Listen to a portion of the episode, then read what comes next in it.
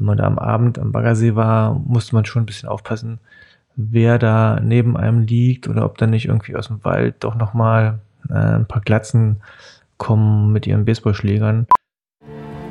Es war eine Zeit, wo einfach alles möglich war. Ich habe auch äh, ganz klar gesagt, ich lehne den Kapitalismus ab. Und auf einmal war alles erlaubt. Du musst jetzt hier eine völlig neue Existenz aufbauen. War alles über alles betrachtet, hat sich gelohnt. Es ist so ganz klassisch irgendwie, dass unsere Geschichte immer von den anderen erzählt wird. Meine Wende. Unsere Einheit? Ein ZDF-Podcast zum Mitmachen. Ich bin 1979 in Spremberg geboren. Spremberg ist eine kleine Stadt zwischen Cottbus und Hoyerswerda im Süden von Brandenburg, mitten im Tagebaugebiet. Hm, ich bin dann mit meinen Eltern 1980 ähm, nach Cottbus gezogen, nach Cottbus-Sando. Cottbus-Sando ist vom Prinzip eine Plattenbausiedlung, aber eigentlich eine ganz gemütliche Plattenbausiedlung. Die Spree fließt durch und ich war ähm, oder bin im Grunde gar kein richtiges Nachwendekind, sondern eigentlich eher ein Wendekind. Ähm, als ich, als die Wende passierte, war ich elf Jahre alt, war noch in der Grundschule gewesen. Als ich dann nach der Wende auf das Gymnasium gegangen bin, also es bestand ja die Wahl zwischen Gymnasium oder auch nicht Gymnasium, Gesamtschule hieß es oder heißt das immer noch, oder eine Realschule, aber für mich war immer klar, dass ich auf, eine, auf ein Gymnasium gehen möchte und dann irgendwie auch studieren möchte. Das wusste ich halt damals schon. Und ich kann mich an meinen ersten Tag im Gymnasium erinnern. Ich bin dann quasi von der Schule zur Straßenbahnhaltestelle gelaufen und was ich, das erste, was ich da dort gesehen habe, waren im Grunde zwei ältere Mitschüler, die die ganze Zeit vor mir gelaufen sind. Ähm, Springerstiefel, ähm, Bomberjacke, ich weiß gar nicht, grüne Bomberjacke, schwarze Bomberjacke, irgend sowas. Ein Seitenscheitel und ein Aktenkoffer. Das war so meine ersten Begegnungen am Gymnasium und ich dachte so, okay, ähm, ja, was ist das jetzt? ähm, ich würde sagen, dass, dass man in Cottbus eine gute, eine gute Kindheit haben konnte und auch eine gute Jugend verleben konnte. Man musste halt in der, in der Jugend, speziell in den 90er Jahren, dann halt aufpassen, wo man ist und wo man, wo man mit dem Fahrrad hinfährt. Ähm, ich hatte ja noch kein Auto und auch kein Moped gehabt. Und nach der Schule sind wir dann natürlich oft zum Baggersee gefahren oder ins Schwimmbad ähm, mit dem Fahrrad. Und da hat man schon gesehen, dass da auch viele, äh, was heißt viele, dass da schon einige offensichtliche Skinheads oder auch rechtsextreme Neonazis halt auch ähm, an dem See waren. Und also ich sag mal so, am Tag konnte man dann Ruhe baden, aber ähm, wenn man da am Abend an diesen, an diesen Baggerseen, Cottbus hat ja einige Baggerseen, aber wenn man da am Abend am Baggersee war, musste man schon ein bisschen aufpassen, wer da neben einem liegt oder ob da nicht irgendwie aus dem Wald doch nochmal äh, ein paar Glatzen kommen mit ihren Baseballschlägern. Ähm, gab damals auch genügend Gerüchte, dass äh, verschiedene Feiern ähm, zu zerlegt wurden und überfallen wurden. Ähm, gab Gerüchte, dass Neonazis in die Schulen kommen und wenn man da als 14-, 15-Jähriger im Klassenraum sitzt und diese Gerüchte im Kopf hat, dann guckt man natürlich schon aus dem Fenster und guckt, ob da irgendwelche, irgendwelche Glatzen ähm, durchs Tor kommen und irgendwie in die Schule rein wollen. Ähm, ich habe auch keine Ahnung, ob das jetzt tatsächlich alles gestimmt hat oder ob das wirklich nur Gerüchte gewesen sind. Auf jeden Fall hat mich das schon sehr beeindruckt und beeinflusst und mm, ich habe dann schon, wie gesagt, oft aus dem Fenster geguckt und war dann auch halt froh, dass da immer nichts passiert ist. Ähm, das betrifft dann natürlich auch Fahrradfahrten. Also wir haben uns auch, wenn meinetwegen die Eltern von einem Freund äh, nicht zu Hause waren oder unterwegs waren, haben wir dort Abend auch Videoabende gemacht, Akte X, ähm, Star Trek, sowas. Und auf dem Nachhauseweg mit dem Fahrrad hat man immer so ein bisschen aufgepasst, ob neben einem ein Auto hält und äh, keine Ahnung, ob da Leute aussteigen mit einem Baseballschläger. Oder man hat aufgepasst und geguckt, welche Leute in den Hausaufgängen äh, sitzen und ob da nicht eventuell auch irgendwelche Glatzen dabei sind. Mm, das war immer so ein beschleichendes Gefühl, was die ganze Zeit präsent gewesen ist, wenn man vor allem abends durch die Stadt ähm, gegangen ist oder geradelt ist. Da war das immer präsent, dieses Gefühl, dass ähm, irgendwelche, irgendwelche Glatzen auf einmal ähm, neben einem stehen und ähm, ich meine, in Cottbus gab es auch eine ganz passable kleine Hip-Hop-Szene. Ähm, die Gymnasiasten waren meistens links. Ähm, das heißt also, es gab immer die Geschichten in den Zeitungen auch, dass ähm, Neonazis dann halt Hip-Hopper überfallen haben oder Linke überfallen haben in Jugendzentren. Ähm, das hat man natürlich mitbekommen und die Frage war dann auch immer, ob es irgendwann einen selbst trifft. Mm, ich war natürlich auch, hatte lange Haare oder längere Haare, so Grunge, Nirvana-Style quasi. Ähm, hatte dann meinen Armeerucksack, ähm, Palituch, was man damals halt so hatte. Ähm, und ja, da war man immer nicht, also da war man immer unsicher, ob man eventuell auch selbst ähm, betroffen sein könnte von diesen, von diesen Nazi-Baseballschlägern. Ich war an einem Gymnasium und das Gymnasium war, oder die Gymnasien in Cottbus waren, also in meiner Erinnerung, eher linksorientiert. Und ich glaube, dass die Gesamtschulen, was sozusagen, eine, dass, dass die eher rechtsorientiert waren. Ich will den Gesamtschulen in Cottbus jetzt nicht zu nahe treten, aber ich meine mich zu erinnern, dass viele Rechte auf Gesamtschulen waren und dass die linken, linksorientierten eher auf Gymnasien gewesen sind. Ähm, gab auch Ausnahmen. In meiner Klasse gab es auch einige, mit denen ich eigentlich richtig gut befreundet war und auch noch bin, die dann irgendwann ähm, dachten, sie müssen jetzt irgendwie äh, Glatzen werden oder rechtsextrem oder Neonazis werden. Und haben sich entsprechend angezogen, haben sich die Haare, also die Schädel rasiert, haben Bomberjacken angezogen, haben Springerstiefel angezogen und das führte dann so weit, dass wir sogar auf, auf Klassenfahrten, wo wir in Prag waren, dass die dann nicht auf einen jüdischen Friedhof wollen, dass sie sich geweigert haben, auf den jüdischen Friedhof zu gehen.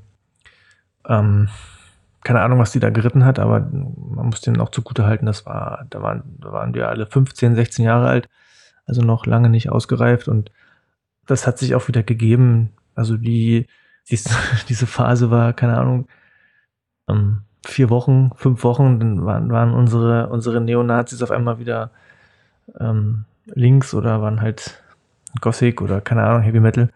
Auf jeden Fall hat sich das wieder erledigt. Ähm, aber das zeigt auch einfach, wie, wie nicht gefestigt Jugendliche sind und wie schnell man quasi über gewisse Szenen und gewisse Kontakte auch in Szenen reinrutschen kann.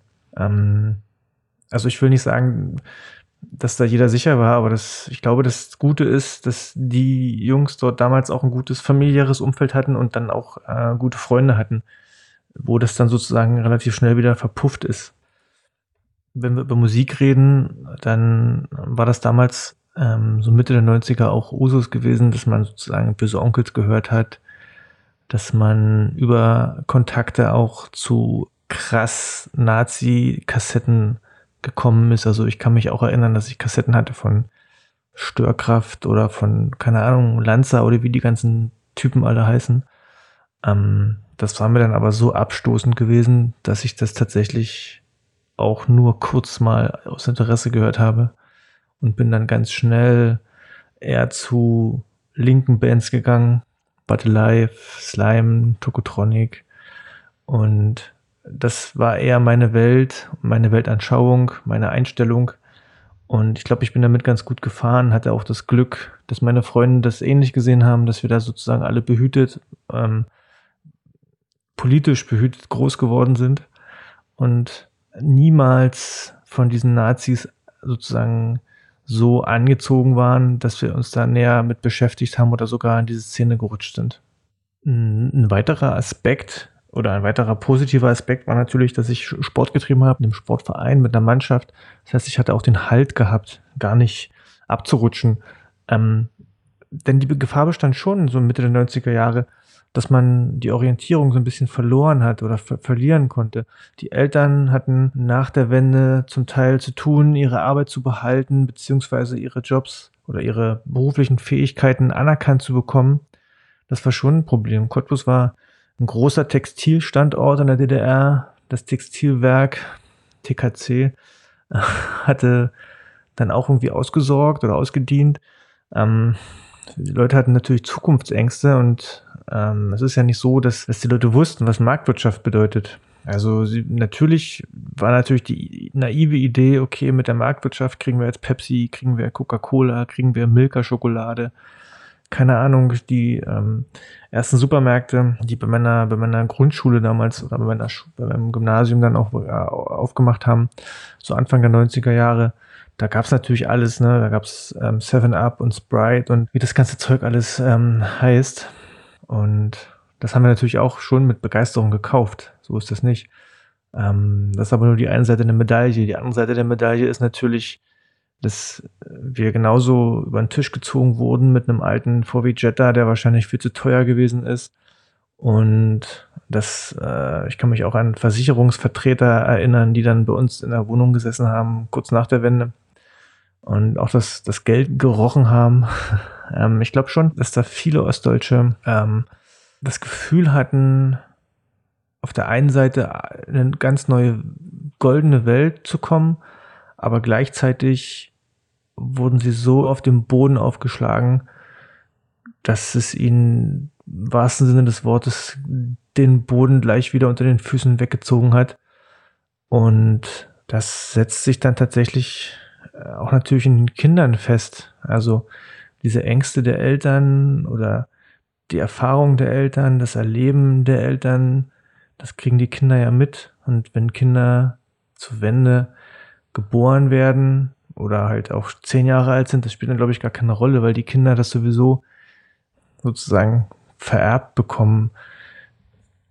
Die Eltern fluchen am Armbrottisch. Am Wochenende fährt man zusammen mit den Eltern zu den Großeltern. Dort wird genauso sich unterhalten. Dort werden ja auch ähm, rassistische Witze erzählt, Judenwitze, äh, Witze, die das N-Wort enthalten.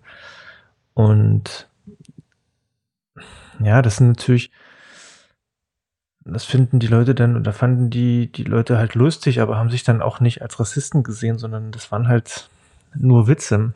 Rassisten waren dann immer die, die Glatzen hatten und Baseballschläger. Und Nazis waren in der DDR nicht existent. Nazis waren sozusagen verboten gewesen. Es gab keine Nazis in der DDR. Die DDR war antifaschistisch und das war vorgegeben und das war Gesetz. Ähm, dementsprechend haben das auch die Erwachsenen natürlich für sich so gesehen. Ich bin kein Nazi. Ich bin gegen Nazis. Nazis sind der Teufel.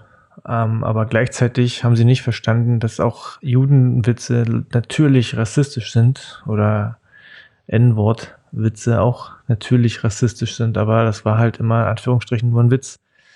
Genauso wie, wie Schlägereien oder Übergriffe von Rechtsextremen halt Prügeleien gewesen sind.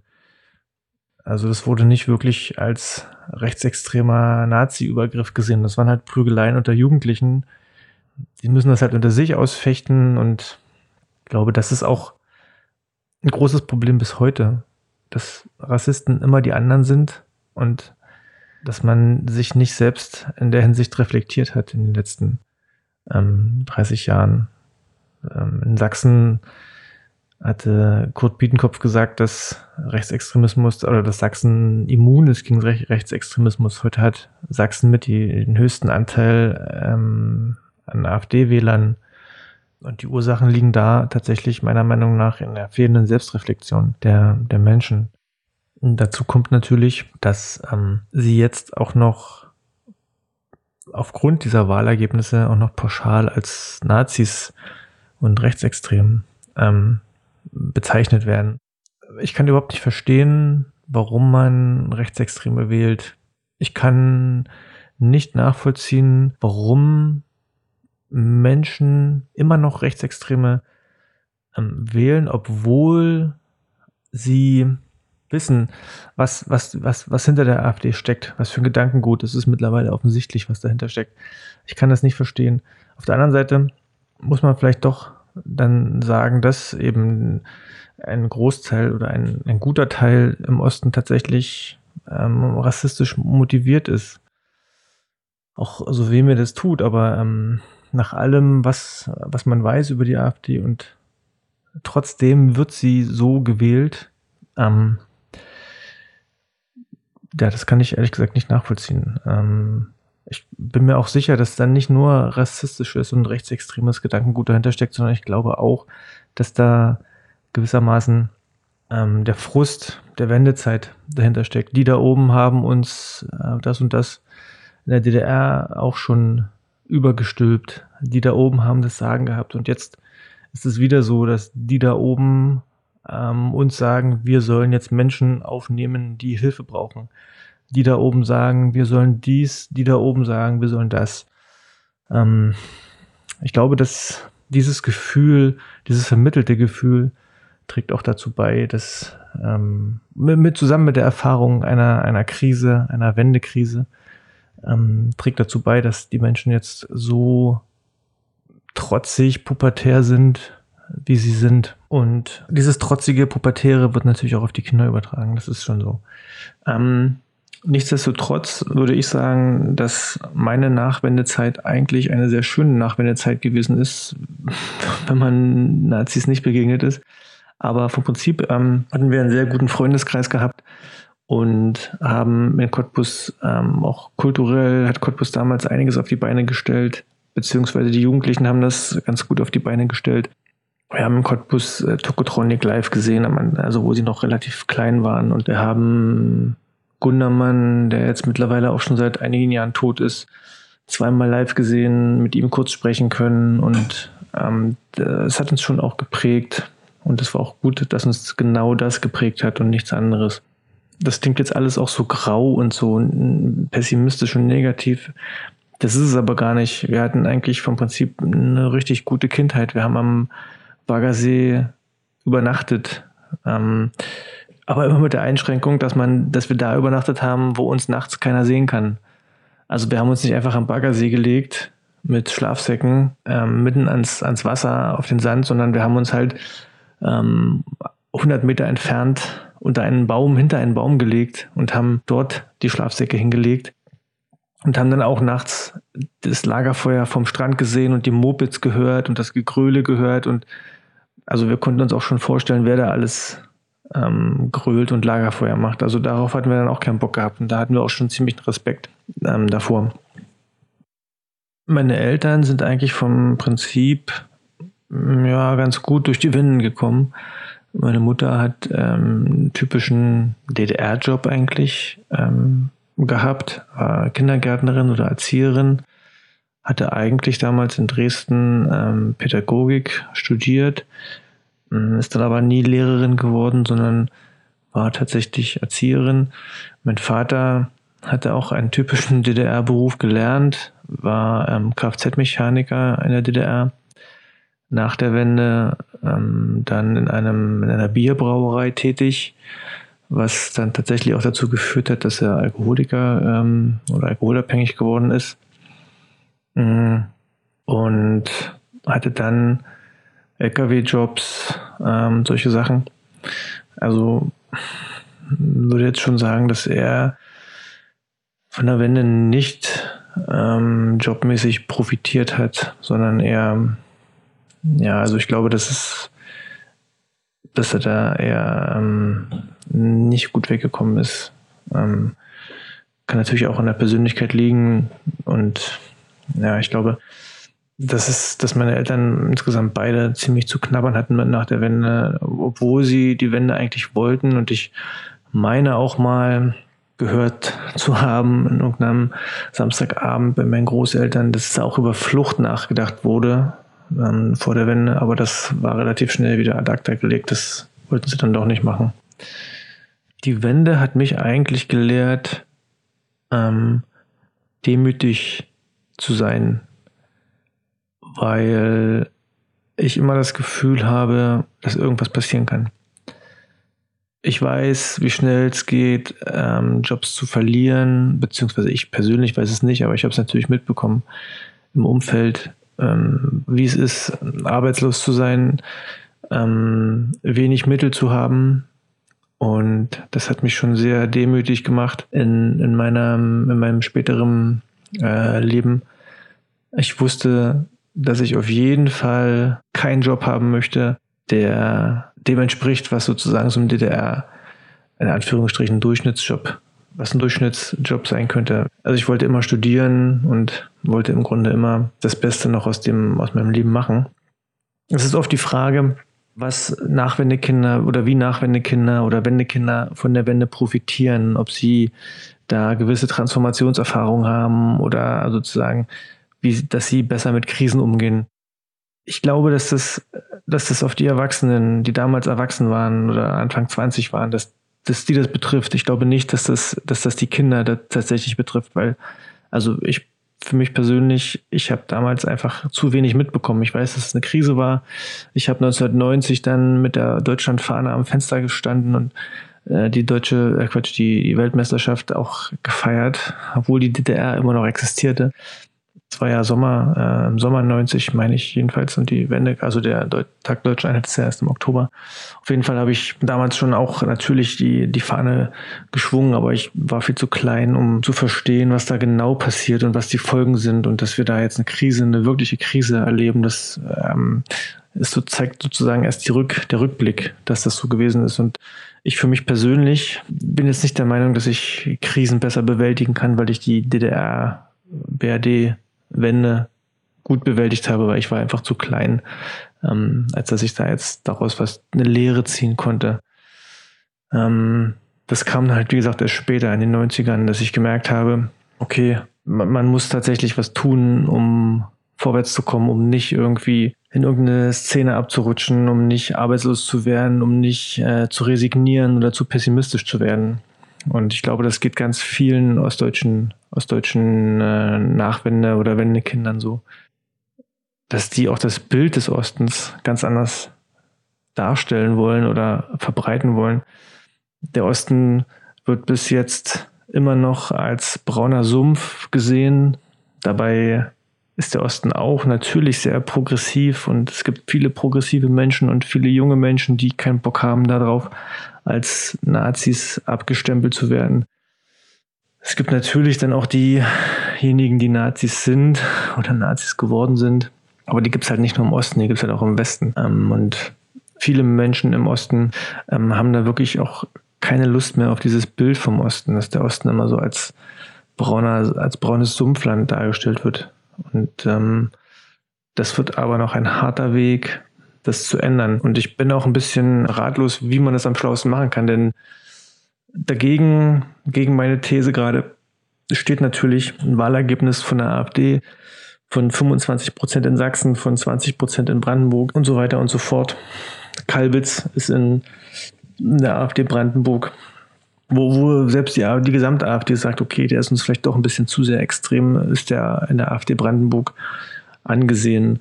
Und das steht meiner These entgegen, dass der Osten eigentlich nicht als brauner Sumpf abgestempelt werden will. Aber wir reden tatsächlich dann auch von den 25 Prozent oder 20 Prozent. Es gibt immer noch die anderen 80 Prozent, die da keinen Bock drauf haben. Ähm, und, aber das wird noch ein weiter Weg und ich bin auch minder positiv gestimmt, dass das ähm, in den nächsten zehn Jahren äh, besser wird. Was mich tatsächlich richtig nervt, sind äh, die typischen Kommentare, wenn es wieder äh, um die AfD-Ergebnisse geht in, in Ostdeutschland. Da schreien viele nach der Mauer, Mauer wieder hoch, ähm, baut die Mauer wieder auf und so weiter. Das nervt mich richtig, weil das betrifft auch Menschen wie mich. Ich lebe immer noch im Osten und ich möchte nicht er möchte nicht eingesperrt werden von euch, die ihr das, die ihr das brüllt. Ich habe da keine Lust drauf, eingesperrt zu werden in einer Mauer, hinter einer Mauer. Und das nervt mich richtig, weil damit so viel auch tatsächlich progressive, auch antifaschistische Arbeit in Ostdeutschland von, von Jugendlichen und von Menschen, die sozusagen keinen Bock haben auf die ganzen Neonazis und Rechtsextremen. Da wird so viel auch kaputt gemacht und kleingeredet damit. Das ähm, bringt auch bringt uns nicht vorwärts und ich glaube auch nicht, dass uns das, ähm, dass uns das näher zusammenbringt. Dieses, dieses baut die Mauer wieder auf Geschrei. Vielleicht noch abschließend, ich freue mich sehr, dass es so viele ähm, engagierte junge Leute gibt, auch in, äh, aus dem Osten, die jetzt ganz viele Erfahrungen in Büchern ähm, aufgeschrieben haben und die das ganz ähnlich sehen wie ich, dass, dass man dem Osten auch eine Stimme geben muss, dass man dem Osten eine gewisse Identität wieder zurückgeben muss. Und ich meine jetzt keine Heimatidentität, sondern ich meine einfach damit, dass die ostdeutsche Geschichte auch als eine gesamtdeutsche Geschichte angesehen wird. Denn es ist schon so, dass wenn man über die RAF zum Beispiel redet oder die 68er, dann ist das irgendwie Teil der gesamtdeutschen Geschichte. Aber wenn man über die DDR redet, dann ist das eine ostdeutsche Geschichte. Die gesamtdeutsche Geschichte beginnt sozusagen für die für die Ostdeutschen erst ab 1990. Alles, was davor war, war eine ostdeutsche Geschichte. Und alles, was äh, in den 70er, 60er Jahren im Westen passiert ist, ist die gesamtdeutsche Geschichte. Und ich glaube, diesen Teil der ostdeutschen Geschichte ähm, auch als gesamtdeutsch zu begreifen, ich glaube, das ist auch ein wichtiger Aspekt, ähm, damit wir als Deutschland auch ähm, wieder näher zusammenwachsen, dass die Polarisierung zwischen Ost und West aufhört. Und jetzt sind Sie dran, denn Meine Wende, unsere Einheit ist ein Podcast, der nur von Ihren Geschichten lebt. Unter meinewende.zdf.de können Sie anonym und unkompliziert Ihre eigenen Erfahrungen im geeinten Deutschland einsprechen und hochladen. Eine Auswahl davon erscheint hier in dieser Podcast-Serie.